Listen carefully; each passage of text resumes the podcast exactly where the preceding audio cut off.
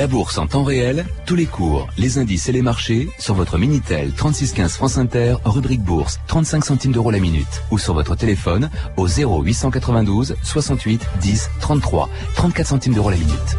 Et voici la combinaison gagnante du Quintet Plus qui vient de se courir sur l'hippodrome de Bordeaux-le-Bouscat. Premier le 7, deuxième l'As, troisième le 13, quatrième le 15 et cinquième le 4. Il est 14h et 3 minutes sur France Inter. Tout de suite, Patrice Géinet, 2000 ans d'histoire. Merci Alexandra et bonjour à tous. Aujourd'hui et demain, dans le cadre de nos éditions spéciales sur l'élargissement de l'Union européenne, trois pays qui vont y entrer le 1er mai prochain, les pays baltes.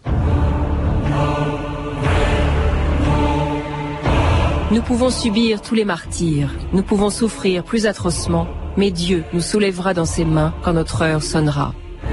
Écrit par un poète letton dans un camp de concentration en 1942.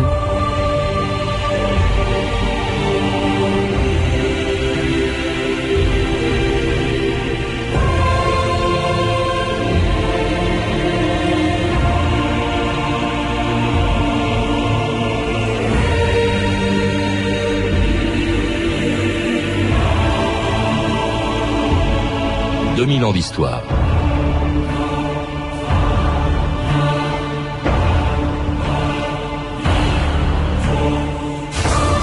Les Estoniens, les Lettons et les Lituaniens sont si peu nombreux et leurs pays sont si petits qu'ils font rarement la une de l'actualité. Si bien que ces trois peuples baltes qui entreront dans quelques jours dans l'Union européenne font partie de ceux dont on connaît le moins bien l'histoire, d'autant que pendant des siècles, ils n'ont jamais été indépendants au fond de la Baltique, constamment menacés et envahis par leurs puissants voisins, allemands, russes, suédois ou polonais, passionnément attachés à leur tradition et à leur, identité, les peuples baltes ont su résister à toutes les occupations, depuis celles des chevaliers teutoniques au Moyen Âge jusqu'à leur annexion à l'immense empire soviétique, dont les Lituaniens étaient les premiers à se libérer il y a 14 ans. France Inter, Simon Tivol, le 12 mars 1990. Cinq ans, jour pour jour, après son arrivée au pouvoir, Mikhail Gorbatchev est confronté à l'amorce d'un processus d'éclatement de l'URSS. La Lituanie, la plus grande des trois républiques baltes, qui compte presque 4 millions d'habitants, est en état de sécession légale. Elle n'est plus socialiste, elle a un drapeau jaune, vert et rouge frappé d'un chevalier.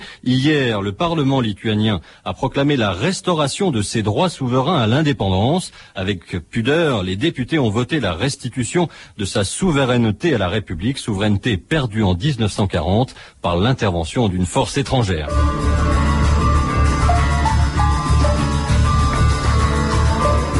Castro, bonjour. Bonjour. Euh, vous connaissez bien les pays baltes sur lesquels vous avez écrit plusieurs livres et vous êtes enseignant à l'université de Vilnius en, en, Lituanie, si bien que vous avez été, je crois, le témoin de l'indépendance de ce pays qui, en 1990, était la première république soviétique, on vient de l'entendre, à se détacher de l'URSS, euh, suivi bientôt par les deux autres pays baltes. Alors, on, en, on connaît très mal l'histoire de ces de ces trois pays, euh, et pour une fois, on parlait d'eux hein, euh, à cette occasion, euh, sans qu'on connaisse justement bien leur histoire. Alors, j'aimerais bien qu'aujourd'hui, avec vous, aujourd'hui et demain, on rappelle justement les grands moments euh, de cette histoire, euh, en commençant par les origines assez obscures de ces pays. Au fond, ils n'apparaissent vraiment dans l'histoire euh, qu'assez tard, je crois au XIe siècle, tout simplement parce que ces pays et ces peuples ignoraient l'écriture. Oui, c'est exact. Ils, ils, sont connus par une chronique allemande euh, du, euh, du XIIe siècle. Mais effectivement, ils étaient là depuis bien longtemps. Les Estoniens finno-ugriens sont arrivés sur leur territoire actuel, en face, au sud du golfe de Finlande, euh, plusieurs milliers d'années avant Jésus-Christ. Et les Baltes, c'est-à-dire les Lettons et les Lituaniens, sont eux-mêmes sur les rives de la Baltique, de part et d'autre de la d'Aogava, depuis plusieurs milliers d'années également avant notre ère. Mais pendant euh, des siècles euh, et même des millénaires, ils ont vécu une vie traditionnelle très loin des regards euh, du monde occidental. Vous, vous dites que les, les, premiers, les Estoniens, c'est ça qui les distingue, venaient du nord, hein, plutôt de la Finlande, ils ont finno-ougriens, comme vous le disiez, les autres plutôt du sud, les Lettons et les Lituaniens. Alors les Estoniens viennent, comme tous les finno-ougriens, des confins de l'Oural, il y a deux rameaux, ceux qui ont donné les Finnois, les, les Caréliens, les, les Estoniens, et, l'autre rameau, celui qui a été vers le sud, qui a donné les, les, les Hongrois, euh, les Sicules, etc. Et puis tous ceux qui sont restés sur l'Oural à l'heure actuelle. Il y a toute une série de peuples finno-ouriens qui sont restés de part et d'autre de l'Oural. Quant au peuple indo-européen, rameau indo-européen qui va donner les Baltes, ils viennent effectivement du sud, que ce soit de proximité de la mer caspienne ou de l'Anatolie, c'est pas encore très clair. Hmm. Alors, ils ont en commun, qu'est-ce qu'ils ont en commun? Est-ce que la langue et est-ce que les langues se ressemblent? Alors, les Estoniens euh, parlent euh, donc une langue finno-ourienne euh, proche du finnois, hmm. très éloigné du hongrois, mais proche du finnois. Les lettons et les lituaniens sont les deux derniers peuples à parler des langues baltes. il y en avait autrefois d'autres, comme les vieux prussiens, dont la langue a disparu au XVIIIe siècle.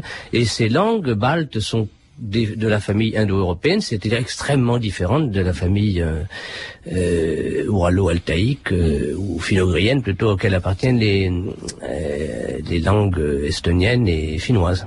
Et puis alors ces peuples ont aussi en commun d'être restés pendant très longtemps des peuples païens et c'est la principale raison pour laquelle à partir du XIe siècle ils subissent leur première invasion, celle de moines soldats allemands, les chevaliers porte-glaives et les chevaliers teutoniques, auxquels le pape et l'empereur avaient demandé d'évangéliser les peuples païens de la Baltique.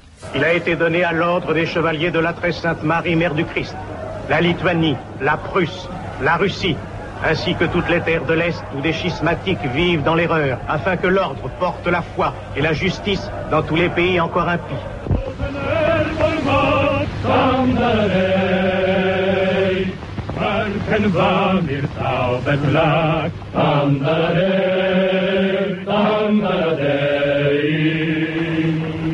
La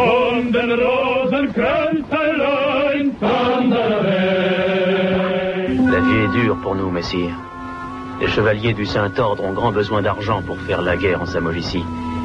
Et une fois cette guerre terminée, il y en aura une autre. Il nous est défendu de pêcher.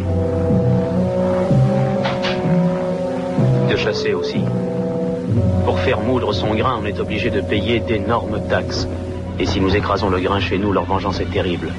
Et c'était un extrait d'un film polonais d'Alexander Ford, Les Chevaliers Teutoniques, donc qui ont euh, en fait occupé euh, deux des trois des trois pays baltes euh, pendant assez longtemps. Ils ont laissé leur marque. Ils étaient là pour les évangéliser. C'était les Estoniens et les Lettons. Oui, en fait, ils sont appelés les chevaliers euh, de l'ordre de la Vierge, qu'on a appelés les Teutoniques, qui ont dû quitter la Terre Sainte à la suite de l'échec de la colonisation là-bas, arrivent aux environs en 1230 en Prusse, qui est devenue ultérieurement la Prusse orientale, pour évangéliser les, vieux Prussiens, les Beaux-Russes. Ils y établissent une forteresse et à partir de là, effectivement, euh, en par, par mer, ils vont coloniser plus au nord, progressivement, euh, la Courlande et la Livonie. Et ils vont monter jusqu'au golfe de Finlande en Estonie. Euh, ils vont créer progressivement une série de, de places fortes, d'évêchés, qui, euh, au cours du temps, deviendra euh, ce qu'on peut appeler un véritable état de l'ordre. Mmh.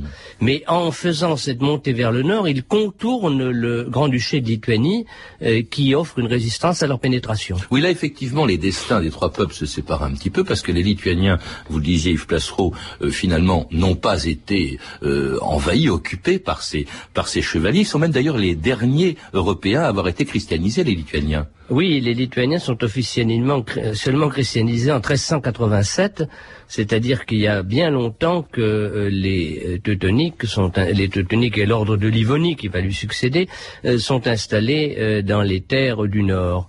Euh, pourquoi résistent les pourquoi les Lituaniens résistent-ils? Ils résistent parce que depuis 1253, euh, ils ont leur propre État euh, unifié par un certain Mindaugas et cet État s'organise assez vite pour protéger ses frontières, s'organise une armée et, se mettre en position de défense, ce qui n'a pas été le cas euh, des, des Courlandais euh, ou des autres peuples du Nord, pris pratiquement par surprise. Et, en s'associant avec euh, la Pologne hein, contre les contre les Teutoniques, c'est même d'ailleurs un roi lituanien qui s'appelait Jagellon ou Jagellon qui va devenir roi de Pologne et sa dynastie va régner sur la Pologne pendant deux siècles et à eux deux, ces pays vont devenir un véritable empire.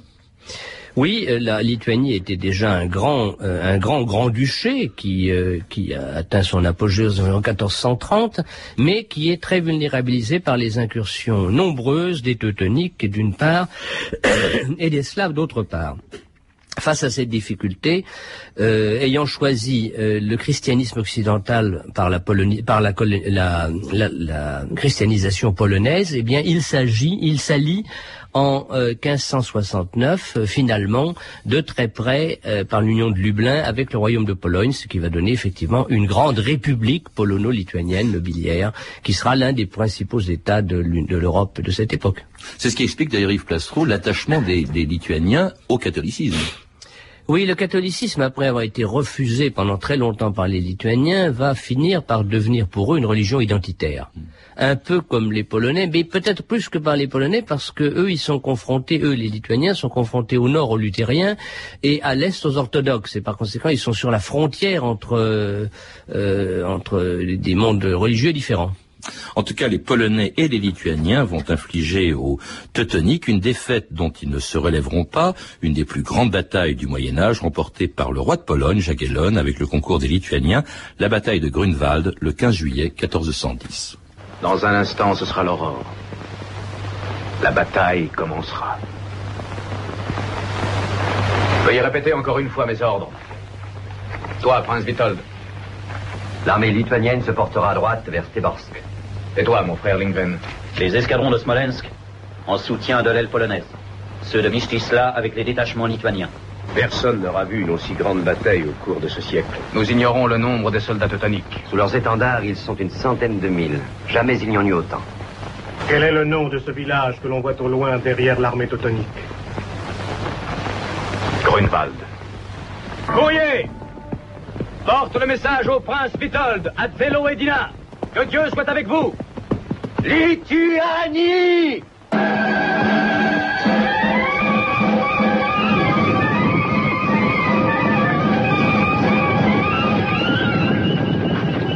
Vous écoutez France Inter, 2000 ans d'histoire, aujourd'hui les pays baltes. Et c'était un autre extrait donc du film d'Alexander Foll, Les Chevaliers Teutoniques, qui est donc qui se voit, qui perd une des plus grandes batailles. On en parle peu, on a un peu oublié euh, en France notamment, mais cette bataille a été considérable en 1410 Grunwald. C'est un peu la fin de l'expansion des Teutoniques. Ah oui, c'est c'est le début de la fin pour eux. Ouais. Euh, effectivement, un coup d'arrêt est mis à leur euh, à leur superbe et à leur expansion, et à partir de ce moment-là, ils vont ils vont gérer plus que conquérir. Ils sont ils sont coincés entre le la, la, la, consolidation et l'accroissement du de la Moscovie à l'est, euh, l'État lituanien qui, qui, se développe pas mal du tout, et ils sont plutôt sur la défensive, c'est clair. Y compris dans le nord où ils étaient présents, euh, c'est-à-dire en Estonie, en, en, en Lituanie, en Lettonie, pardon, qu'on appelait la, la, Livonie à l'époque, et qui vont passer sous un autre euh, empire, sous l'autorité d'un autre royaume, qui est la Suède. Hein, la Suède qui s'installe à partir, je crois, du XVIIe siècle, Yves Cassereau. Tout à fait,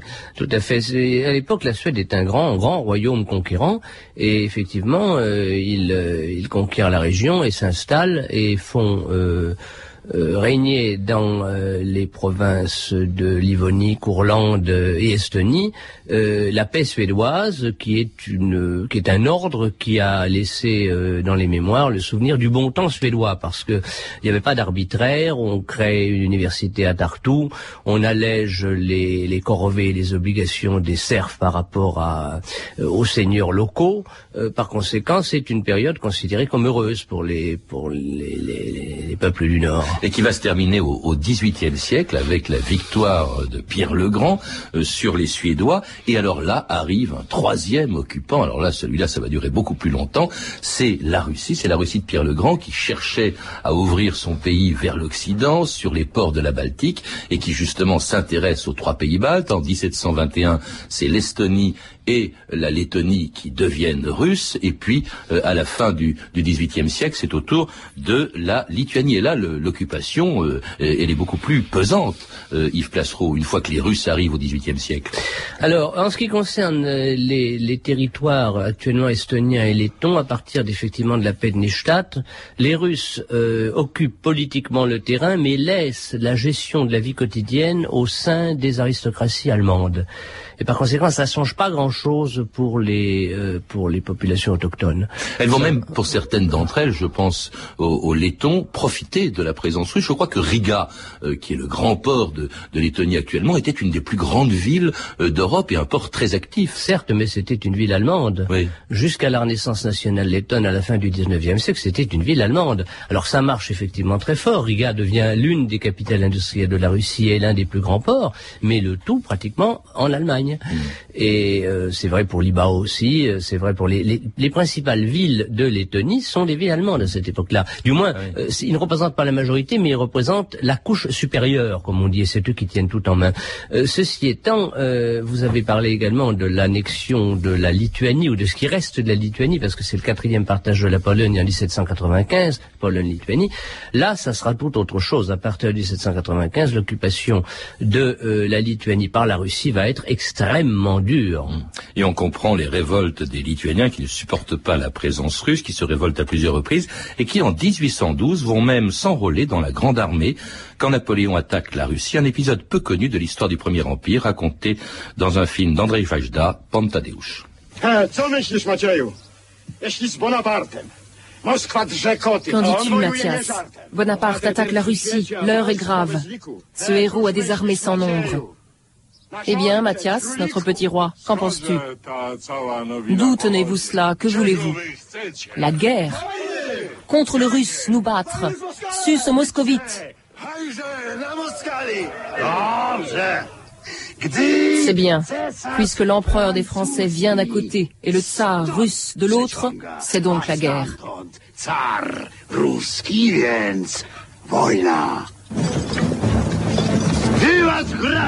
Vive le comte. Vivre et mourir avec lui.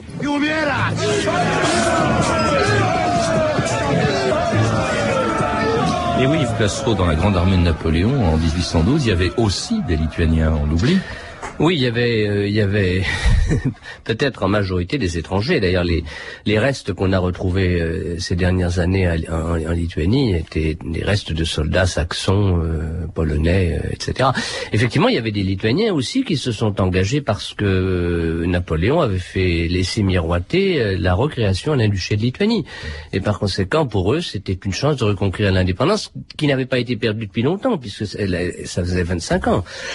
Par conséquent, effectivement, beaucoup de beaucoup de Lituaniens y ont cru, et malgré la manière épouvantable dont ça s'est terminé à, l'hiver euh, 1912, puisque à la retraite de Napoléon, Ils et- étaient sur la Bérésina aussi, les absolument. Lituaniens, oui. Euh, malgré cette euh, déroute épouvantable, eh bien, les Lituaniens ont gardé un souvenir plutôt favorable de Napoléon, qui a introduit des réformes dont certaines ont laissé des traces. On peut le comprendre parce qu'en revanche, les Russes euh, sont extrêmement durs avec eux, avec eux, d'ailleurs avec l'ensemble des peuples baltes. Je crois qu'il y a une politique de russification intensive. On attaque le, le catholicisme lituanien, euh, on s'en prend aussi à la langue des pays baltes. Oui, alors euh, c'est surtout vrai pour la Lituanie, parce qu'encore une fois, euh, en ce qui concerne les provinces du Nord, l'allemand fait écran entre entre Saint-Pétersbourg et les populations. Euh, en Lituanie, en revanche, il n'y a pas d'autorité politique intermédiaire, il n'y a qu'une autorité religieuse et culturelle, c'est la polonité ou la Pologne, mais elle, est elle est elle-même asservie. Par conséquent, c'est surtout la Lituanie qui prend de plein fouet la l'autorité russe, 1830, 1863, les, révolutions, 1860, à partir de 1864, le lituanien est complètement interdit partout, le pays perd même son nom, euh, c'était une période eff- effrayante. On ne peut plus, on peut plus publier de, de livres en langue lituanienne. Et puis ça, ça devient encore pire après la révolution, enfin, avec la révolution de 1905. Donc c'est une longue, un long martyrologue du peuple lituanien pendant cette époque. et qui consolide au fond le sentiment euh, d'appartenance nationale, l'attachement des, des Lituaniens euh, en particulier, des pays baltes en, en général à leur tradition, un sentiment national dans des pays euh, qui fascinent les Européens depuis longtemps. La revue de texte Stéphanie Duncan. La première mention des peuples baltes, vous allez rire, hein, on la doit à l'historien romain Tacite. Et oui, sur les côtes orientales de la mer Suévique, dit-il, on trouve les nations des Aestiens. Leur langue se rapproche de celle des Bretons. La marque de leur religion, ce sont des figures de sangliers qu'ils portent à la main. Ils connaissent peu le fer, leurs armes sont des bâtons de bois, ils cultivent du froment et d'autres grains. Ils vont même fouiller jusque dans la mer pour y chercher l'ambre qui ne se trouve qu'en leur pays. au XIXe siècle, les peuples baltes sont toujours en majorité des paysans, non plus païens, mais chrétiens pour la plupart, soumis à l'autorité des tsars. Ce qui ne les empêche pas de continuer à faire vivre leurs coutumes et surtout leur langue, notamment par le chant.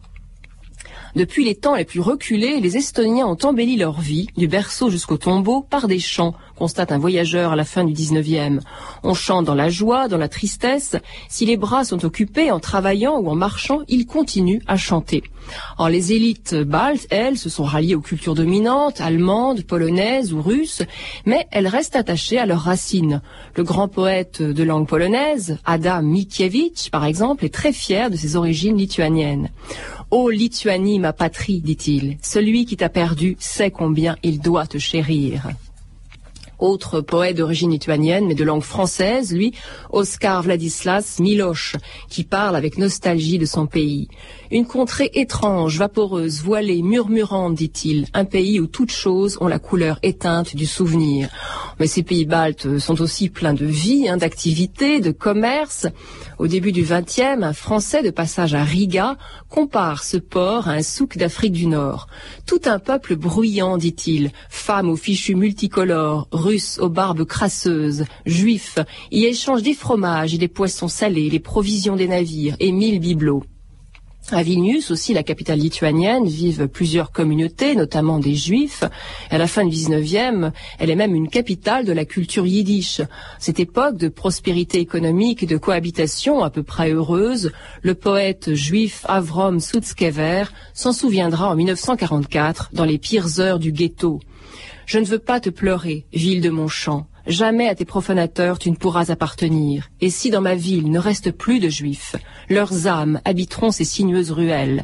Moi qui ai grandi à l'ombre de ta splendeur, je te porte à jamais comme un rouleau sacré. Très importante, Yves Plastreau, la communauté juive, on n'en a pas parlé, mais dans l'ensemble des pays baltes, et notamment euh, à, Vilnius, je crois que euh, Napoléon l'appelait la Jérusalem du Nord. Oui, parce que c'était une ville qui, avait une, considérable population juive et, qui comportait euh, près d'une centaine de synagogues et qui était un foyer culturel juif absolument inégalé. C'est vrai que l'histoire de judaïsme ashkénaze euh, atteint sans doute son apogée euh, dans l'ancien domaine du Grand-Duché de Lituanie. C'est une, c'est une histoire absolument considérable et qui a qui a influencé de façon majeure l'Occident depuis depuis maintenant un bon siècle. Et dans des pays donc qui n'ont pratiquement jamais connu l'indépendance jusqu'à la Première Guerre mondiale. Alors en 1917, vaincu par les Allemands et surtout à cause de la révolution russe, les Russes abandonnent aux Allemands euh, les pays baltes. Euh, et puis lorsque les Allemands perdent la guerre en, en 1918, comme il n'est pas question de leur laisser les pays baltes, ni de les donner en fait, ni de les rendre à la Russie, à ce moment-là, ils deviennent indépendants. En fait, les pays, l'Occident souhaite la création des pays baltes parce qu'ils font partie du cordon sanitaire à établir contre la Russie soviétique, Yves Plassereau. Oui, avec euh, certaines réserves néanmoins, il ne faut pas oublier qu'ils ont dû, pour acquérir leur indépendance, livrer une guerre de libération nationale extrêmement dure contre euh, toutes sortes d'ennemis, euh, notamment les Russes blancs et les bolcheviks. Euh, il ne faut pas oublier non plus que la France était assez hostile à la République de Lituanie pendant des années après son indépendance par polonophilie. Ceci étant, c'est vrai qu'ils ont fait partie du, cordon sanitaire entre l'Union soviétique et l'Occident pendant tout l'entre-deux-guerres, c'est exact. Et c'est comme ça qu'ils deviennent donc indépendants au lendemain de la Première Guerre mondiale, indépendants, libres, mais dans des États euh, qui ne sont pas qui rapidement ont cessé d'être des démocraties. Certains des, trois États baltes euh, ont, avaient même des régimes qui étaient assez proches du fascisme italien entre les deux guerres. Alors, ils partent avec des régimes trop démocratiques, je dirais, pour l'état des sociétés, c'est-à-dire des systèmes parlementaires trop trop libéraux. Et effectivement, entre 28 et 34, euh, ils tournent tour à tour à des régimes autoritaires que j'appellerais plutôt de type corporatiste à la Salazar, pour prendre un exemple qui parle en Occident. Euh, ce n'est pas des régimes totalitaires euh, il y a pas de, il y a peu de prisonniers politiques et encore il ne reste pas longtemps. Et il n'y a pas d'antisémitisme d'État, il y a, euh, il y a simplement un, paternalisme évident et une sorte de, euh, de valorisation de l'ethnie nationale qui est effectivement un peu euh, bizarre de nos jours. Mais ce n'est pas, il ne faut pas imaginer ça comme, comme même c'est même pas comme l'Italie fasciste en ce sens qu'il n'y a pas de glorification de l'État, il y a simplement une sorte de d'hypervalorisation du peuple et un autoritarisme un peu policier. Mais il faut dire aussi qu'il se méfie énormément de l'Union soviétique qui est très active dans cette région. Oui, ça on, le verra effectivement, mais ces régimes, en, quoi consistaient-ils Puisque bon, ils sont indépendants, trois États indépendants, hein, c'est nouveau ça, euh, l'Estonie au nord, la Lettonie au centre, la, Lituanie au sud. C'était euh, euh, de quelle nature étaient ces régimes autoritaires Dans les trois cas, les présidents de la République ont pris, ont instauré un pouvoir autoritaire face à ce qu'ils considéraient comme la pagaille. Et la pagaille, elle était créée par l'agitation euh, des communistes, l'agitation des minorités et euh, l'instabilité gouvernementale. Et face à cette situation qui tendait à ruiner l'économie, eh bien les trois présidents, euh, Smetona, euh, Pets et Ulmanis, ont décidé de dire ça suffit, j'arrête le jeu et j'instaure un pouvoir autoritaire temporaire, mmh. euh, qui d'ailleurs était effectivement euh, plutôt temporaire, mais qui était quand même assez assez assez lourd. Quels étaient leurs rapports avec justement l'Allemagne nazie qui est en train de se développer à ce moment-là, et dont ils peuvent évidemment avoir des raisons d'avoir peur? Les pays, euh, l'Estonie et la Lettonie n'ont jamais aimé beaucoup les Allemands. Ils ont souffert les Allemands pendant six siècles. Par conséquent, il n'y avait pas beaucoup de tendresse pour l'Allemagne nazie. Les Lituaniens qui avaient plus été délivrés ou libérés à, l'issue de la Première Guerre mondiale avec l'aide allemande sont moins hostiles au début, jusqu'à ce qu'ils comprennent de quoi ils retournent avec le régime nazi. Ils sont moins anti-allemands. En tout cas, il y a une épreuve bien pire qui, va les attendre avec la, Deuxième Guerre mondiale, qui va faire passer les pays baltes sous occupation allemande avant leur annexion pendant plus de 50 ans par l'URSS. Nous en parlerons demain avec vous, Yves Placereau. Pour en savoir plus sur les pays baltes, je recommande la lecture de deux de vos livres, Les États baltiques, les sociétés gigognes, publié récemment aux éditions Armeline, et Les États baltes, publié chez Montchrétien. À lire également Estonien, Letton, Lituanien, Histoire et Destin de Francis, de François, pardon, de Labriole et Suzanne Champonnois, publié chez Armeline, un livre qui sortira en librairie le 30 avril. Vous avez pu entendre des extraits des films suivants, Les Chevaliers Teutoniques, un film polonais d'Alexander Ford, et Pantadeusz, quand Napoléon traversait le Niémen, d'Andrei Vajda. Je vous signale également que France 5 diffuse actuellement, le mardi et le samedi, une série documentaire intitulée L'Europe de demain, consacrée aux dix futurs pays de l'Union européenne, dix futurs nouveaux pays de l'Union européenne. Vous pouvez euh, voir notamment ce samedi un documentaire sur Malte à 14h35, Malte dont nous parlerons quant à nous mardi prochain dans 2000 ans d'histoire. Vous pouvez retrouver, vous le savez, ces renseignements en contactant les services des relations avec les auditeurs au 0892 68 10 33, 34 centimes d'euros la minute ou consulter le site de notre émission sur franceinter.com. C'était 2000 ans d'histoire, la technique Patrick Henry et Benjamin de la Gatinet, documentation et archivina Virginie bloch et Claire Tesser, revue de texte Stéphanie Duncan, une réalisation de Gilles Davidas. Une émission de Patrice Gélinet. Demain donc dans notre émission, la suite de l'histoire des pays baltes, de l'Empire soviétique à l'Union européenne, mais tout de suite à 14h30 très précise sur France Inter, aussi émouvante qu'un coucher de soleil sur la Baltique.